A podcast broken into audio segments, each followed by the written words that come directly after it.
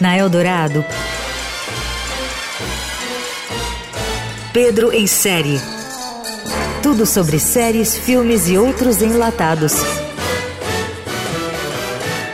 Com Pedro Venceslau. Welcome to the regiment. Um soldado é deixado para trás por seu batalhão e luta com todas as suas forças para sobreviver em um território hostil controlado pelas forças inimigas.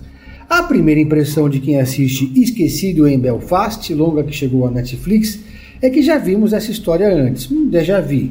E de fato, essa é uma receita manjada de filme de ação, só que agora aplicada em um cenário que torna tudo muito mais interessante.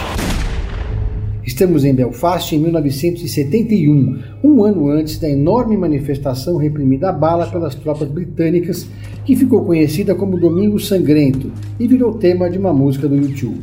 A cena política na Irlanda é explicada logo nas primeiras cenas, quando um batalhão é enviado para resolver uma situação de rotina, sem capacetes ou escudos. O grupo aprende como se divide a região entre católicos, protestantes e os separatistas radicais e moderados do IRA, cada um no seu quadrado. O protagonista é um jovem e inexperiente soldado inglês chamado Gary, que é mandado nessa missão aparentemente simples. Mas a situação escala e se torna um motim.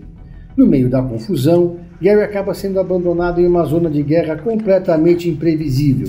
Sozinho, ferido e aterrorizado, ele vaga tentando sobreviver em meio a um conflito brutal, onde o xadrez político torna impossível saber ao certo em quem confiar.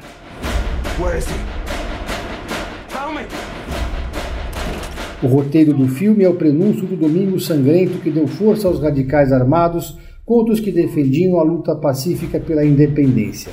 Depois disso, IRA se dividiu em duas alas. Os oficiais que acreditavam na participação nos parlamentos de Londres, Dublin e Belfast, e os provisórios que só aceitavam o terrorismo. Esquecido em Belfast, da Netflix, é acima de tudo um bom filme de ação, mas também uma verdadeira aula de história vista na prática.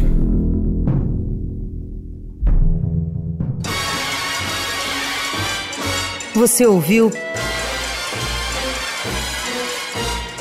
Pedro em Série. Tudo sobre séries, filmes e outros enlatados com Pedro Venceslau.